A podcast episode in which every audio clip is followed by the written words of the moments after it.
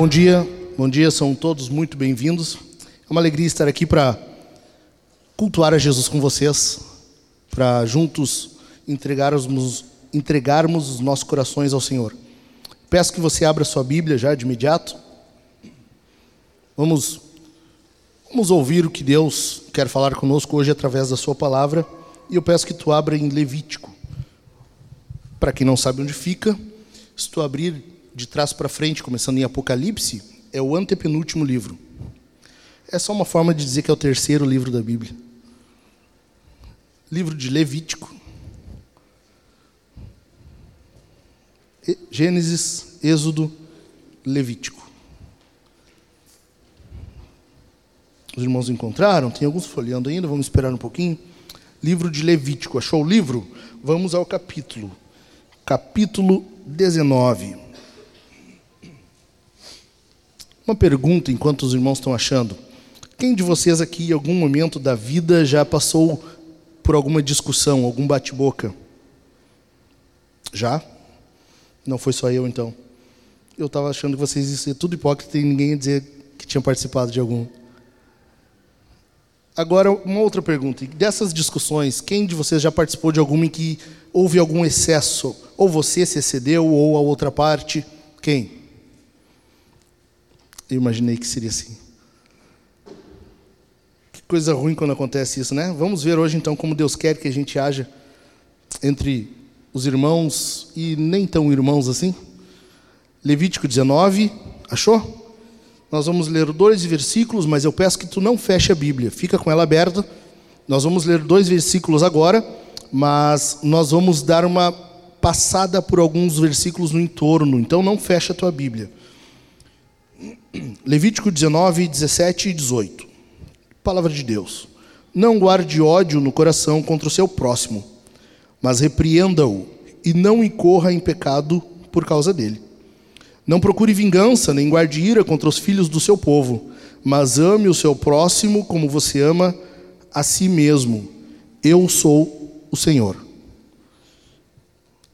Meus irmãos, para localizar um pouquinho antes da gente iniciar propriamente o sermão, vamos localizar esse texto.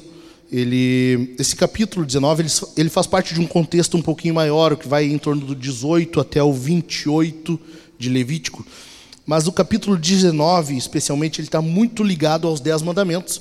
Se você percorrer todo o capítulo, e eu aconselho você a fazer isso, você vai ver que ele está muito ligado a muitos mandamentos. A questão da idolatria, a não ter outros ídolos, a não ter outros deuses, não ter ídolos, a não, não, não roubar, a questão da justiça social, enfim.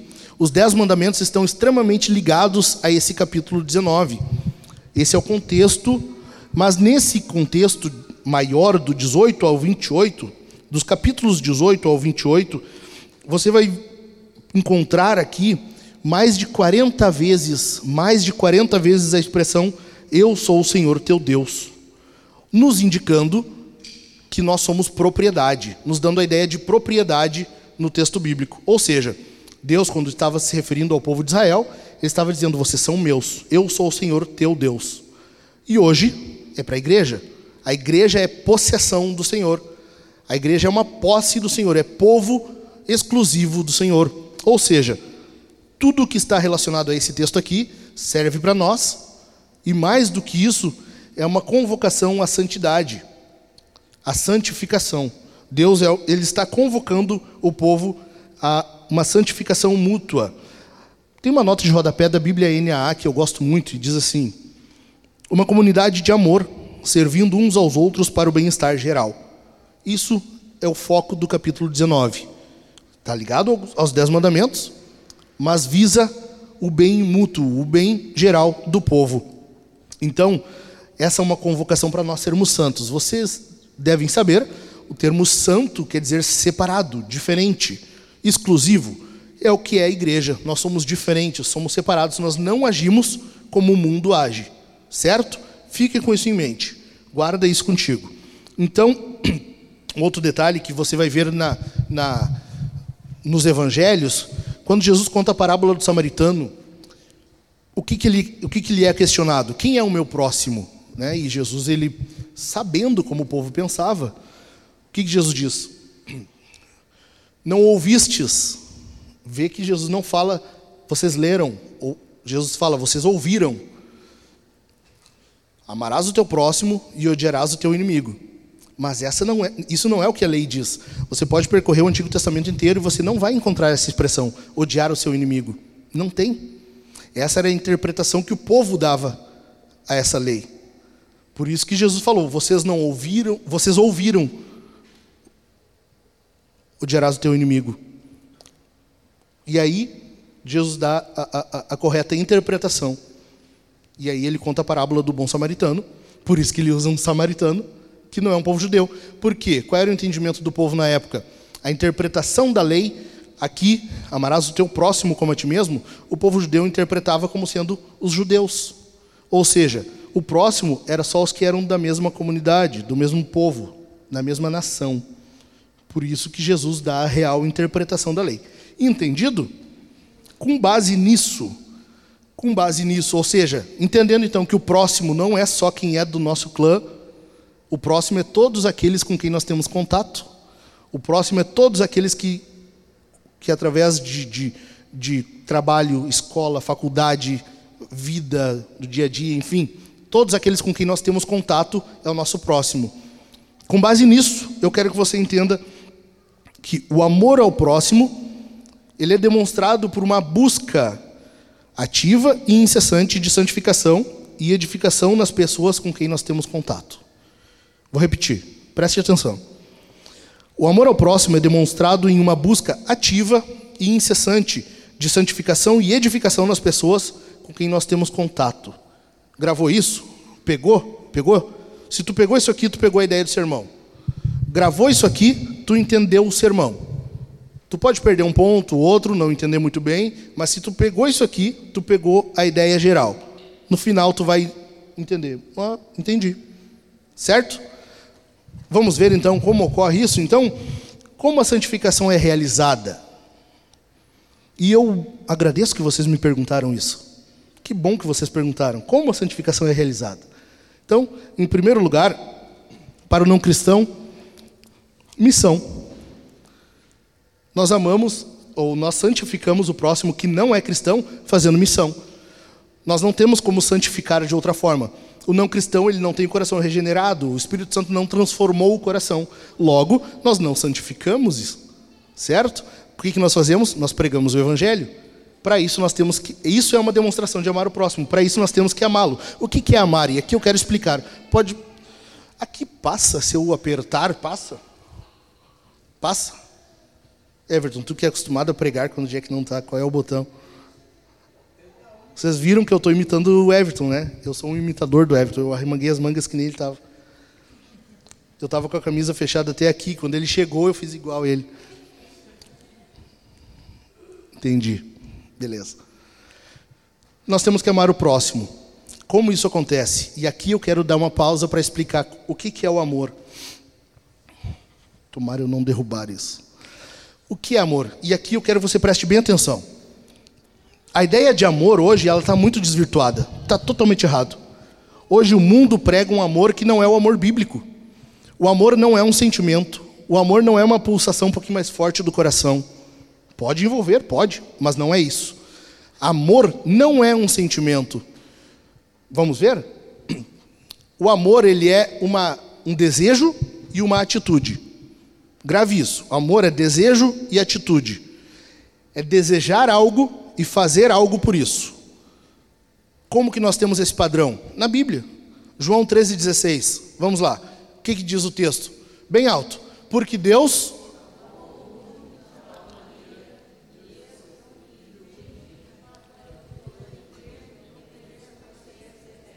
Isso mesmo. Porque Deus amou o mundo de tal maneira Deus olhou o mundo e desejou algo. E o que, que ele fez? Deu seu filho. Deus desejou Deus. Deus desejou que, que viesse um povo para si e que esse povo fosse parecido com seu filho. E por isso ele deu esse filho. Ele agiu em, em prol disso. Estão entendendo? Pegaram a ideia de amor? Então, por que, que hoje a gente ouve, ah, se tu me ama, tu tem que me aceitar como eu sou? Da onde? Da onde tem essa ideia? Da onde surgiu isso? Não é da Bíblia. Se nós amamos alguém, nós vamos desejar o melhor para ela, não é? Você ama sorvete, eu amo sorvete, certo? Quem ama sorvete? Não. Nós gostamos da sensação que ele nos dá. Eu não desejo o melhor para o sorvete. Ah, sorvete, eu te amo tanto, eu desejo o melhor para ti. Não, não. Eu só gosto da sensação que ele me proporciona. Certo? O que é amar? É ver alguém, é ver o próximo e desejar o melhor para ele. Quando você vê o próximo, o que, que tu deseja para ele? Sucesso? Fama? Dinheiro? Saúde? O que, que é o melhor que nós podemos desejar para alguém? Jesus.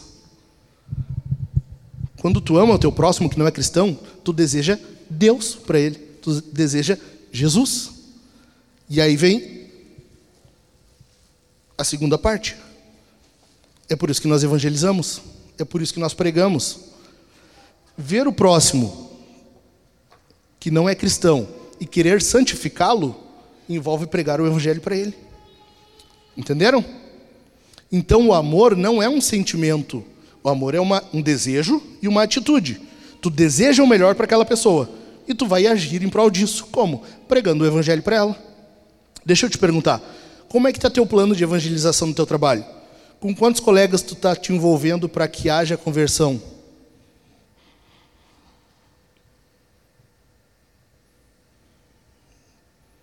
Com quantos colegas tu está ativamente, ou de forma intencional, pregando o evangelho, convidando ele para ir na tua casa, jantar, para ele conviver contigo, para envolver a ideia de discipulado? Como é que está isso? Tu convidou alguém para ir na tua casa essa semana, esse mês, esse ano? Tu tem falado de Cristo para os teus colegas, para aqueles que não são cristãos? Como é que está? Vocês entenderam como desejar o melhor para ele é agir em torno disso? É agir com essa ideia, com esse foco? Foi isso que Deus fez. Deus amou tanto o mundo, ou seja, Deus quis que houvesse um povo eleito, um povo cristão, alguém que fosse parecido com Jesus, e ele agiu com esse, com esse intento, com esse desejo. E deu o seu Filho unigênito, para que todo aquele que nele crer não pereça, mas tenha vida eterna. Entenderam? É isso que nós é assim que nós santificamos o nosso próximo que não é cristão. Você quer o melhor para a sociedade? Ah, a sociedade hoje está um caos. É transtorno, é briga, é assalto, é morte, é o caos. Tu quer o melhor para a sociedade? Deseje Jesus para ela. Fale de Cristo para ela. Quer mais justiça social? Não é errado, é corretíssimo. Você tem que desejar isso, eu tenho. Mas para isso nós temos que querer Jesus não fulano eleito, não esse partido, não aquele outro, é Jesus. Tem uma frase que eu gosto muito de William Shakespeare, que ele diz assim: O oposto da injustiça não é a justiça, é o amor. Tu quer ver mais justiça? Tu quer ver um Brasil, um país mais justo? Tu tem que, tu tem que amar esse povo. Tem que amar a cidade onde tu está. Tem que amar os teus colegas. Tem que amar as pessoas com quem tu te relaciona amar o teu próximo. E aí tu vai pregar, vai falar de Jesus. Jesus transforma, nada mais. Certo, meus irmãos? Entendido? Entenderam até aqui? Estou indo rápido demais? Tá bom? Entenderam? Como é que nós fazemos então com o cristão? A santificação para o cristão, ela envolve duas partes, conforme o texto que nós lemos. Primeiro, primeira delas, o que não fazer. O que, que nós lemos no texto? Vamos lá de novo? Versículo 17. Não guarde ódio no coração contra o seu próximo, mas repreenda-o e não incorra em pecado por causa dele. Não procure vingança, nem guarde ira contra os filhos do seu povo, mas ame o seu próximo como você ama a você mesmo. Em primeiro lugar, então, versículo 17, não guardar ódio. Ah, beleza, mas a gente sabe disso, né? Isso não é, não é novo, isso não é novidade. A gente não guardar ódio? Tá, a gente sabe disso. Beleza, perfeito. Mas será que é tão fácil assim? O que diz no versículo 18? Não procurar? Todo mundo sabe disso. Isso é barbada, né? Eu não me vingo de ninguém, isso é, isso é fácil. Isso é tranquilo. Vamos, próximo ponto, por favor. Será? Será que nós não procuramos vingança? Olha só, olha só o que, que diz Jay Adams. E o Ever sabe que eu gosto muito desse cara. Ele diz assim, ó: Recusar-se a perdoar é uma decisão de vingança. Uma vez que o Senhor disse: Minha é a vingança, a retribuição, isso está lá em Deuteronômio 32. Vingança de qualquer espécie, mesmo o protelar o perdão, é uma tentativa de arrogar a obra de Deus para si mesmo. Sabe, quando alguém te pede perdão e tu ainda fica demorando um pouquinho mais, ainda fica receoso, ainda fica com o coração um pouquinho pesado, demorou para perdoar, tu te vingou. Sabe? Por quê? Porque a palavra de Deus ela diz que nós devemos perdoar. Se tu não perdoou, tu reteve a obra que é de Deus para ti. Tu segurou para ti. Se tu não perdoou, viu como não é tão fácil? Ah, mas eu não me vingo fisicamente. Eu quis dizer isso. Entendeu? A vingança, Deus, a Bíblia ela não se refere única e exclusivamente à questão física, à questão externa, mas ao que está lá dentro, ao coração. Como é que está teu coração? Tu já demorou para perdoar alguém? Eu já. Eu já. De acordo com a Bíblia, isso é guardar ódio no coração, não procurar vingança, mesmo que seja se reter perdão. Em segundo lugar, nesse mesmo nesse mesmo ponto, não fazer fofoca. Não, mas o texto não falou isso, da onde? O Mike está forçando o texto. Volta um versículo comigo, nós lemos o 17 e o 18. Vamos ler o 16? Não ande como mexeriqueiro no meio do, do seu povo, nem atente contra a vida do seu próximo. Eu sou o Senhor. A fofoca ela é, um, é uma tendência de leve, um pouquinho feminina, né? Mas você reparou que o texto ele fala no masculino? Não ande como mexeriqueiro. Entendeu? Não ande como mexeriqueiro. Ou seja, Deus não está se tratando de ó, que é as mulheres, os homens estão de boa aqui, os homens é mais algo, é vingança. Não, não. Teu coraçãozinho envolve fofoca também. E aqui também é guardar ódio, fazer fofoca, andar como mexeriqueiro. Sabe quando tu está zoando aquela pessoa que não está junto? Vocês ficam rindo dela, assim, sabe? Os homens fazem muito isso.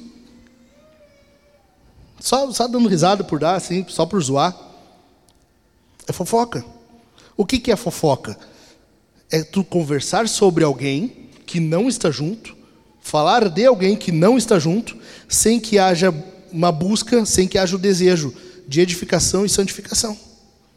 Quando tu está falando sobre alguém e aquilo ali não envolve a busca pela edificação dela, é fofoca.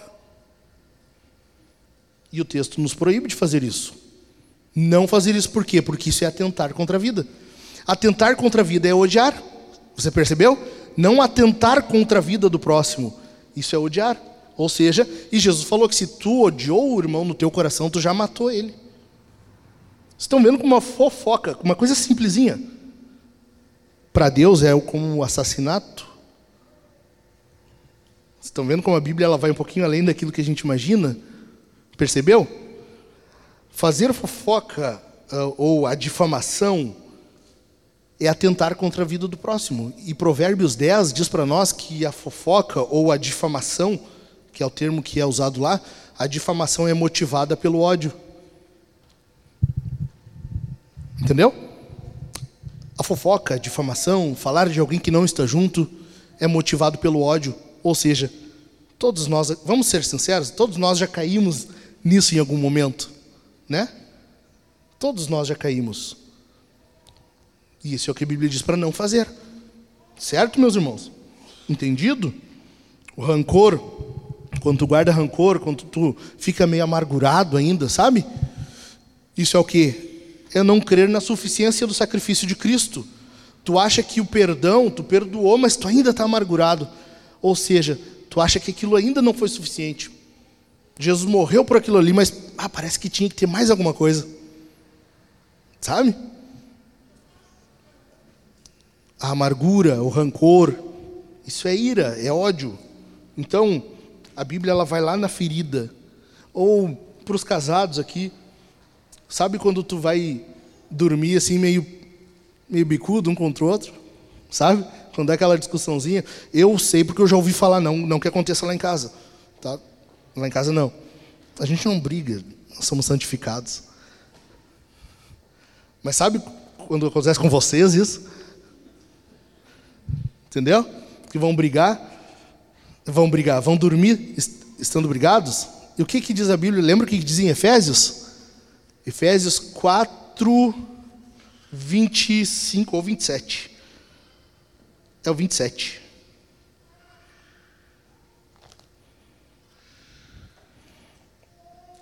É, Efésios 4, 27. Não se põe o sol sobre a ira. O fato de tu, ir, tu ter discutido com alguém e ir dormir assim sem resolver é guardar ira, é odiar. Ah, acho que está forçando o texto, né? Da onde isso? É isso que Paulo fala. Não se põe ao sol, ou seja, não deixa anoitecer, não vira a noite, não amanhece no próximo dia sem tu ter resolvido isso. Entendeu? Não se põe ao sol sobre a tua ira, sobre a ira de vocês.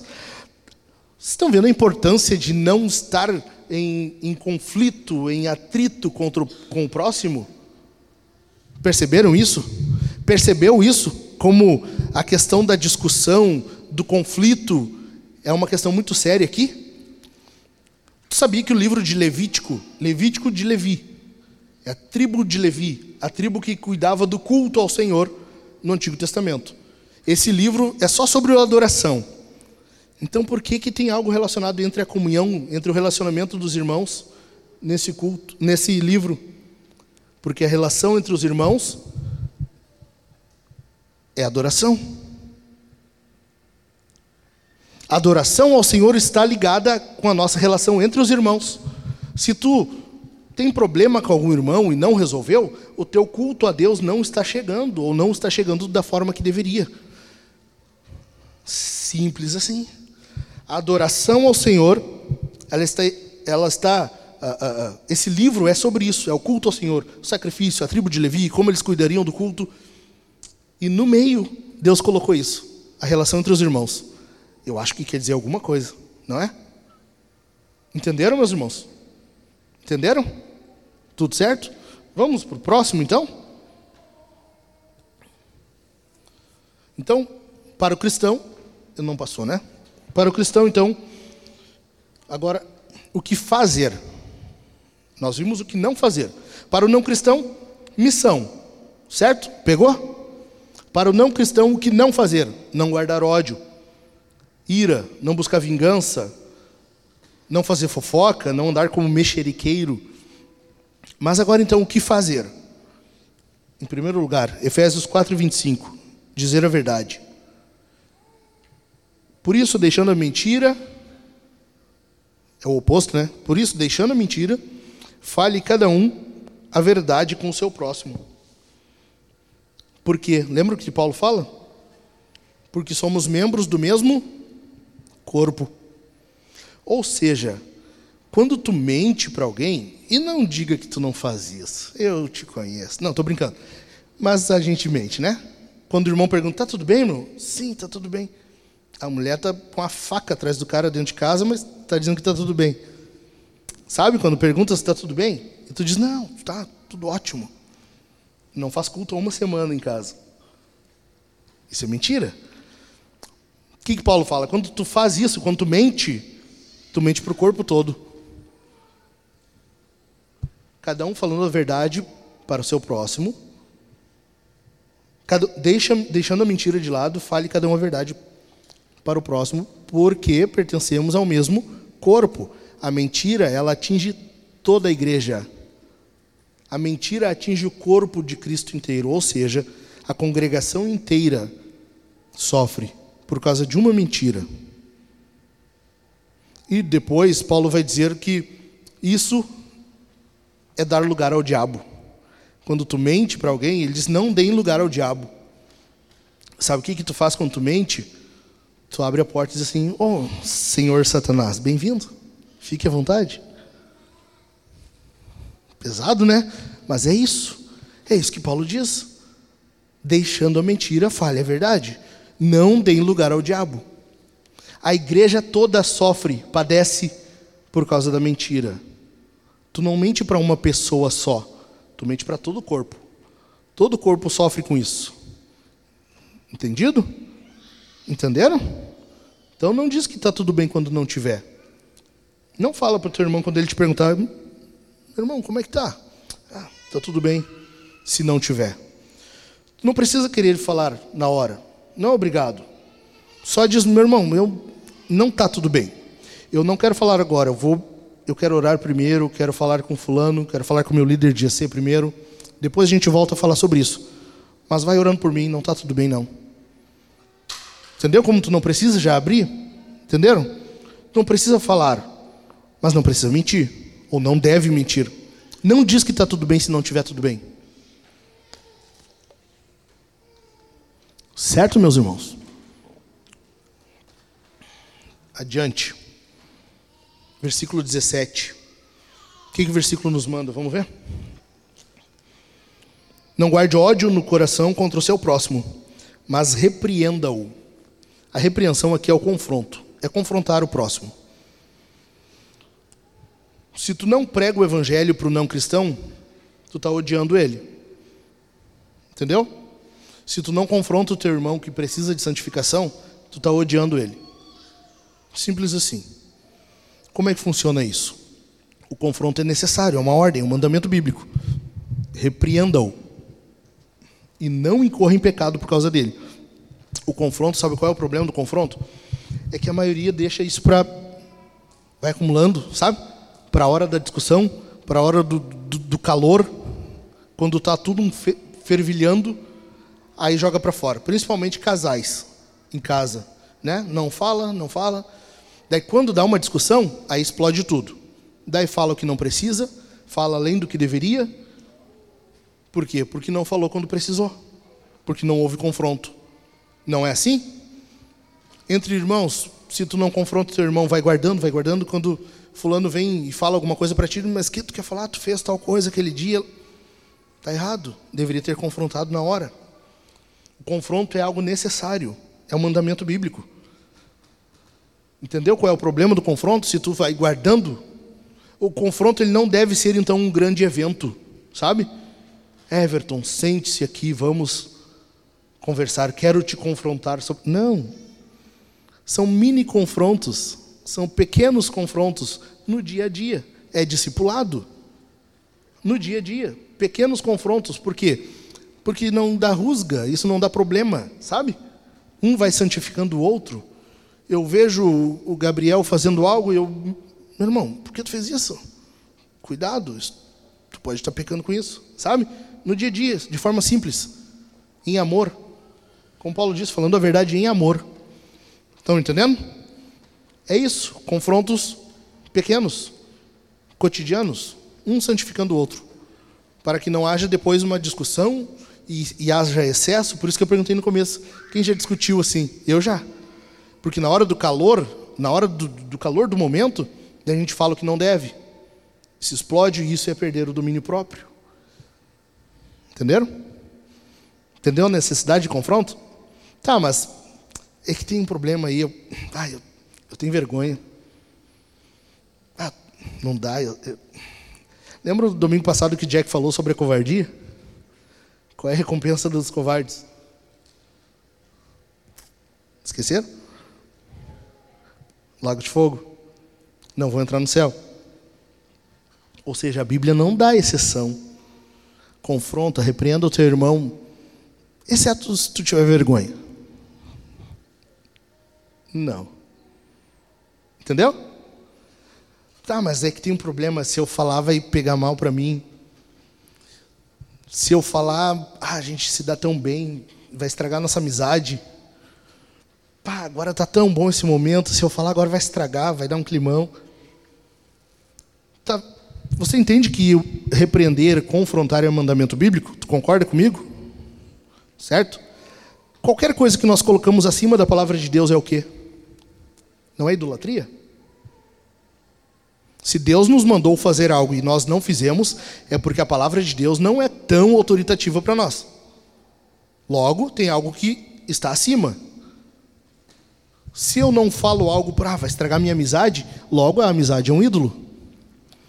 Não, não vou falar, ah, vai pegar mal para mim, vai, vai estragar minha imagem. Logo, eu sou o meu próprio ídolo. Estão entendendo? A palavra de Deus é a que manda, é a que tem a última autoridade. A autoridade máxima está na palavra de Deus. O problema é que tu pensa assim: não, eu não vou falar, ele nunca vai mudar. Mas isso não é tu quem diz, não é tu quem define, é Deus. Deus muda o nosso coração. É Deus quem muda o íntimo do ser humano. É Deus quem age no coração. Entendeu? Por isso que nós temos esperança. Senão, de fato, não teria mesmo. Se eu depender de mim mudar alguém, tá tudo perdido. Que bom que não é. Que bom que é o Espírito Santo de Deus que age em nossos corações. Mas a função é nossa, de falar. Entenderam, meus irmãos? Por isso que é necessário falar em amor. Entendido? Alguma dúvida, meu irmão? Pode levantar tua mãozinha. Vocês entenderam isso? Entendeu como é muito grave o fato de não haver confronto? Entendeu como tu está idolatrando se tu vê o teu irmão fazendo algo de errado e tu não fala nada? Preciso de um minuto para pensar nisso, né?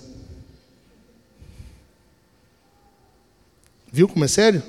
Viu como a Bíblia não dá espaço para nós? Ela não dá margem, não tem nota de rodapé? Matthew Henry diz assim: ó, o grande dever dos cristãos é cuidar para que não ofendam com seus lábios e que melhorem a conversa para o bem dos outros. É isso. É discipulado, é convivência.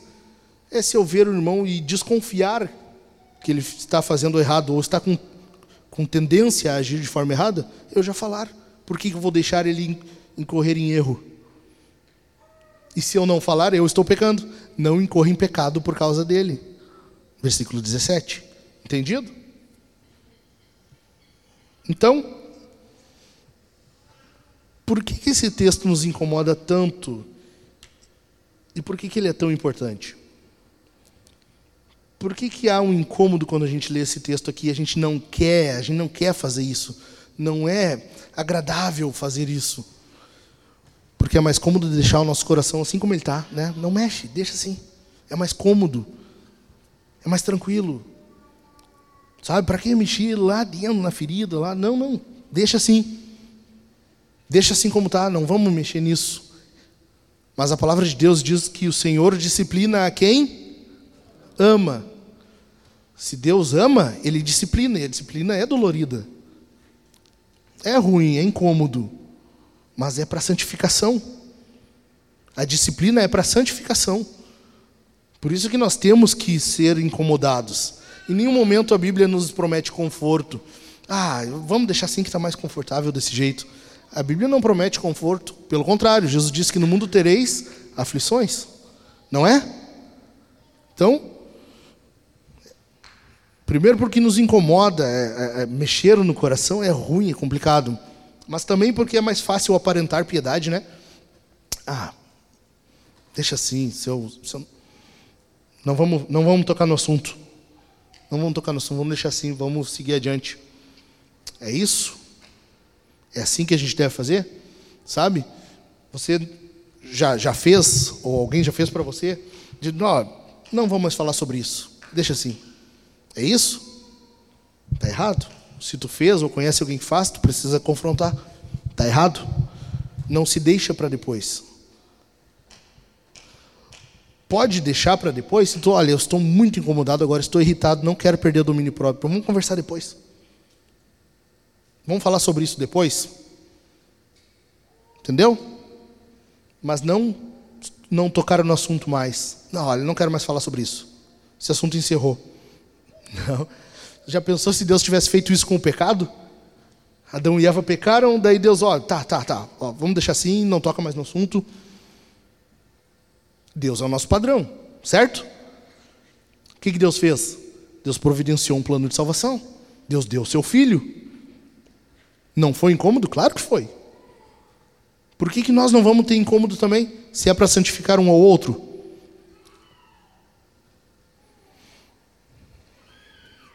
Amém, meus irmãos? Certo? Você vai pensar duas vezes quando for falar, ah, não toca mais no assunto. Você vai lembrar na minha carinha lá, né? Eu vou estar igual aquele anjinho diabinho no teu ombro ali. Não, eu falei que não. Entendido? Terceiro lugar, é incômodo o que Deus quer de nós. O fato de Deus exigir de nós que nós confrontemos um ao outro é incômodo. Eu ter que dar, ter que botar a cara para falar com alguém, sabe? Mari, por que tu fez isso? Tá, tá errado. O fato de tu, tu pecou, não faz assim. É ruim, né? Por quê? Porque geralmente a gente espera que a pessoa não vai aceitar, ou ela vai, mas o que, que tu quer falar? Tu também faz. Mas a Bíblia não diz, ela não dá essa exceção. E o fato de nós falarmos é, é, é, é necessário, mesmo que a outra pessoa faça isso e diga: Olha, mas tu também faz. Que bom que tu me falou. Até então ninguém tinha falado. Vamos juntos nos santificarmos então. E sabe por que é tão importante esse texto? Porque Jesus amava esse texto. Quando Jesus cita o grande mandamento, amar a Deus sobre todas as coisas, ele diz: e o outro, ou o segundo, semelhante a esse, é amarás o teu próximo como a ti mesmo.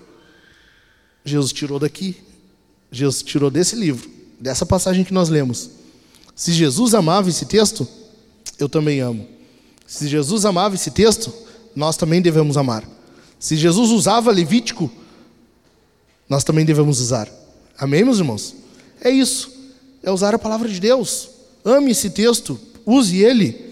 A Bíblia está aqui para nós utilizarmos ela. É ela que tem autoridade em nossa vida, não é nós. É a palavra de Deus. É Deus que muda. É Deus que altera algo no nosso coração ou não. Não é nós. A nossa função é falar. Deus vai mudar. A outra pessoa que vai, ah, ah, ou você, se você for confrontado, que vai ter que buscar mudança no Senhor. A nossa função é falar, em amor, mas falar. Entendido? Entendido? Então, como que nós odiamos o nosso próximo? Como é que a gente passa a odiar alguém, ou como é que a gente age de forma com, odiosa com alguém? Em primeiro lugar, para o não cristão, então, é não pregando o evangelho. Se tu não prega o evangelho para os teus colegas, tu odeia ele. Não pregou o evangelho, tu odeia. Simples. Hum, fazer o quê? Vamos embora. Entendeu? Não tem mais o que dizer sobre isso. Não pregar o evangelho é odiar as pessoas. Por quê? Porque tu está vendo que ela está indo para o inferno e tu está deixando. Tá, tranquilo, tá de boa. O que, que ele vai pensar se eu falar? Pensar, vai achar que eu sou chato. Ah, mas é melhor ele ir para o inferno do que falar então. Entendido? Em segundo lugar, nós odiamos o próximo não falando a verdade. Eu vendo a coisa acontecer e não falar nada, não falar a verdade próximo, não confrontando ou não repreendendo. Foi o que eu acabei de falar. Se tu não confronta, tu está pecando. E aí quem precisa de perdão é tu. Entendeu? Se tu não confrontou alguém quando tu viu ela pecar, tu precisa ir e pedir perdão. Tu que pecou daí. Em quarto, não aceitando quando nós somos confrontados. Sabe quando alguém te confronta, tu fica beiçudinho? Hoje tem muito isso, né? A pessoa, a pessoa fala algo que não gosta, ah, vou sair, vou procurar outra igreja. Lá é mais. Lá, lá não é assim. Lá é mais tranquilo. Lembra que eu falei sobre conforto? Nem sempre vai ser tudo confortável. A vida cristã não é confortável. Em nenhum momento a Bíblia diz que nós teríamos conforto aqui. E é necessário que nós sejamos confrontados. E isso são ambientes santificadores. É um buscando a santificação no outro. O confronto é isso: é tu olhar o teu próximo é tu ver o teu irmãozinho e pensar que ele é o alvo da santificação de Jesus. Pensar que o coração dele é o foco do Senhor. É onde Deus quer trabalhar, é onde Deus quer agir. Amém, meus irmãos? Entendeu? É isso. Confronto é isso. É tu ver o teu irmão e pensar que ele deve ser mais e mais parecido com Jesus e tu fazer algo por isso. Amar. É tu desejar o melhor para ele, desejar Jesus e fazer com que ele seja cada dia mais parecido. E vocês comigo e uns pelos outros sucessivamente, continuamente. Entenderam?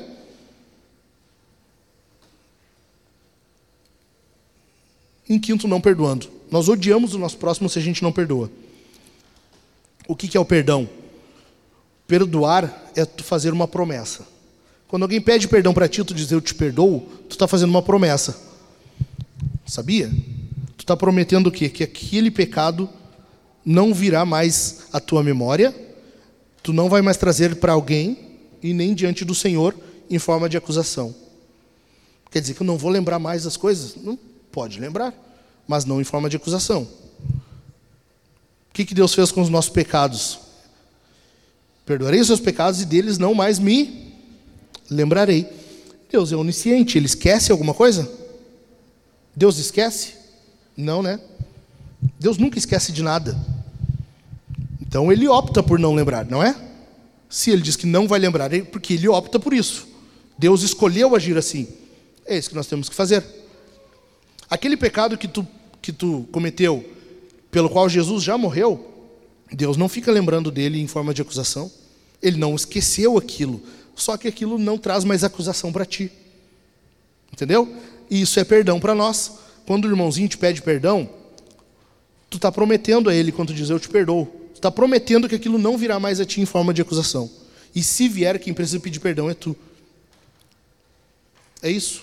Tu não vai mais trazer à tua memória aquilo em forma de acusação, porque isso seria rancor, amargura. Tu não vai mais trazer para o próximo, que seria a fofoca. Sabe? Tu fala, ah, mas ele fez aquilo para mim. Ou então, tu não vai trazer diante de Deus mais, porque aquilo foi perdoado. Tu optou por esquecer. Isso é perdão. Perdoar alguém é tu optar por não trazer mais alguma coisa em forma de acusação contra ela. Entendido? O perdão de Deus é o padrão para nós. E é assim que nós agimos. Certo, meus irmãos? Então, e agora? Vamos fazer o quê? Primeiro, como eu falei, Paulo fala aos Efésios, falar a verdade. Falar a verdade, sempre. Não abrindo porta para o diabo, não abrindo porta para Satanás. Não deem lugar ao diabo, é isso, é falar a verdade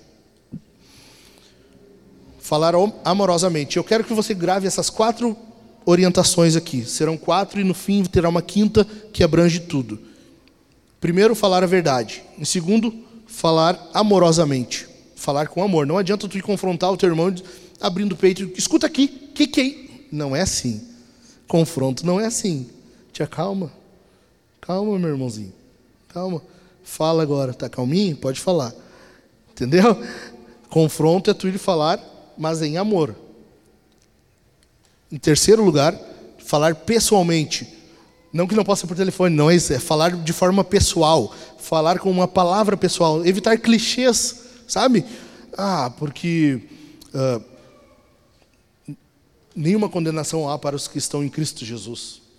Vai em paz. Não, sabe? Confronta falando a verdade, falando em amor, mas de forma pessoal. Conversa, coloca o teu coração na conversa. Entendeu? Coloca o teu coração nessa conversa, nesse confronto, nessa discussão com o irmão. É falar de forma pessoalizada, personalizada. Em quarto, falar adequadamente. Isso quer dizer que tu vai adequar a forma como tu fala para cada momento. Às vezes envolve falar de forma mais enérgica? Sim, envolve. Certo que sim. Mas para cada momento tem uma forma adequada de falar. E é isso que nós temos que cuidar. Entendeu? Por último, falar o evangelho sempre. 1 Coríntios capítulo 15, versículos 1 e 2. Paulo está falando aos coríntios e ele diz o evangelho que, vo, que vocês ouviram no passado. Paulo está falando de algo que aconteceu. O evangelho que vocês ouviram e no qual continuam firmes, algo presente. E nele vocês são salvos Paulo não diz vocês foram, aconteceu. Não. O Evangelho deve ser presente na nossa vida continuamente. Nós fomos salvos, ouvimos o Evangelho e nele nós somos salvos. Entendido? Então, falar a verdade, falar em amor, falar de forma pessoal, personalizada, falar de forma adequada e sempre com o evangelho em nossa boca. Amém? Coloque-se de pé.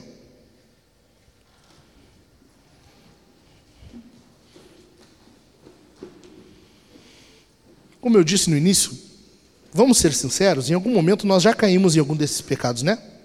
Sejamos sinceros, eu já caí várias vezes. Em algum momento nós já pecamos nisso. Em algum momento nós deixamos de amar o nosso próximo como deveríamos. Sabe quem nunca fez isso? Jesus.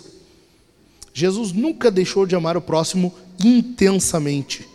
Jesus sempre amou o próximo com tudo que podia e com, da forma como precisava. Jesus amou o mundo, Jesus amou o homem, Jesus amou as pessoas, o ser humano, se fazendo homem. Jesus amou tanto o homem que ele se fez um, ele encarnou. Jesus nos amou tanto, nos amou tanto que ele sofreu por nós. Jesus padeceu, foi um homem de dores. Jesus nos amou tanto, Jesus nos amou tanto que ele morreu em nosso lugar. A morte que nós deveríamos ter eterna, Jesus sofreu a eternidade na cruz. Jesus é homem, mas também é Deus. Se é Deus, é eterno. No momento em que ele morreu na cruz, ele sofreu o inferno eterno por nós para que tu e eu não precisássemos passar por isso e passar a eternidade.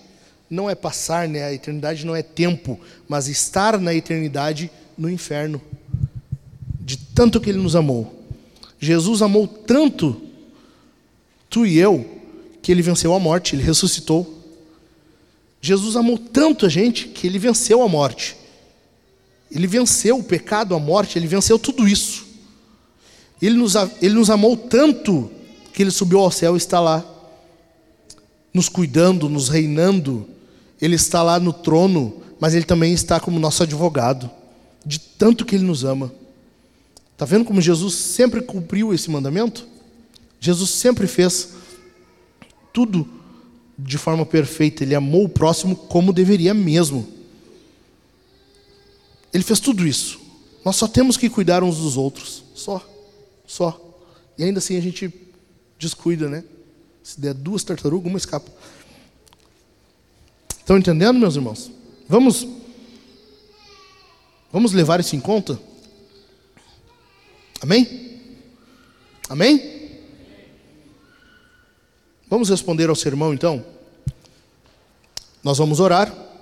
Logo após a oração, a banda estará aqui em cima e vai nos conduzir no louvor. E eu peço que tu cante não é cantarolar. Cantarolar tu faz na fila do banco, tá? Na fila do banco tu fica batendo pezinho e cantarolando. Oh, maravilhosa graça amor que... Sabe? Lá tu faz isso. Aqui é cantar, é erguer a tua voz. Cantar alto, forte, firme, para Jesus. Amém? Cante, cante com alegria. Jesus venceu a morte, nós estamos aqui para louvar o nome dele. Amém, meus irmãos? Em segundo lugar, nós vamos responder ao sermão ceando, participando. Jesus comprou um povo para si. E esse povo participa, demonstra essa participação ceando, comendo pão, bebendo vinho. Aqui terá dois, dois casais, um casal, vai ter um casal aqui, pão e, e, e a outra pessoa com um cálice de suco e um cálice de vinho. O de vinho é no cálice bronze e o cálice dourado é onde tem suco. Participe de acordo com a tua consciência. Se tu não é, se tu é abstêmio, suco. Não é tangue, é suco natural. Pode ir tranquilo. Estou te falando. Mas participe. Pegue o pão, mergulhe no suco ou no vinho e participe em memória do Senhor. Quem faz isso? Quem é crente, quem é cristão. Tu é salvo, tu foi regenerado pelo Senhor, tu está em comunhão? Ótimo. Ah, eu não estou em comunhão na vintage, não, congre... não, não falei vintage, eu falei no Senhor. Tu é cristão? Tu está em comunhão? Tu é muito bem-vindo. A nossa mesa está aqui. Participe conosco. Seja muito bem-vindo. Ceie conosco. Estamos em comunhão. Amém? Em terceiro lugar, como, nós, como você responde ao sermão? Nos dando seu dinheiro. Eu, eu devia ter falado mais discreto. Nós queremos seu dinheiro. Oferte, oferte ao Senhor. Nós temos contas a pagar, agora está chegando a época de pagar o aluguel. Nós já deveríamos ter depositado na conta do proprietário 36 mil reais e não foi. Esse mês será mais um que nós vamos pagar somente o aluguel, porque não há oferta suficiente. Oferte com alegria, oferte de forma generosa. Passou no mercado, comprou um chiclete sobrou umas moedas no bolso, nós não queremos elas. Fique para ti, dê na esquina, dê na sinaleira. Nós queremos oferta generosa. Você vem aqui, você é alimentado espiritualmente, você deve responder à altura. Amém, meus irmãos? E não é só para vocês que eu falo, é para mim. É coração generoso. Deus ama quem dá com alegria. Oferte, seja generoso. Essa é a terceira forma de responder ao sermão. Certo? Vamos orar? Senhor Deus, em nome de Cristo, Pai, pelos méritos de Jesus, nós estamos em Tua presença e nós rogamos a Ti que Tu habite em nós, que Tu nos transforme, que Tu venha agir em nosso coração, de forma a nos santificar. Que nós possamos, Senhor, ter um coração aberto, inclinado à ação do Espírito Santo. Que teu Espírito encontre em nossos corações terreno fértil, em que floresça o Evangelho, em que floresça a vida cristã piedosa. Ó Pai, que nós possamos santificar-nos uns aos outros e que isso seja mútuo, permanente, constante, intenso. Eu te peço, ó Deus, que tu venha agir em nossos corações para que sejamos cada dia mais transformados à imagem, à altura de Cristo. Que Cristo seja para nós o nosso foco, o nosso objetivo e o nosso consolo. Em nome de Jesus, habite em nós e age em nós. Somos teu, Senhor, propriedade tua. Em nome de Jesus.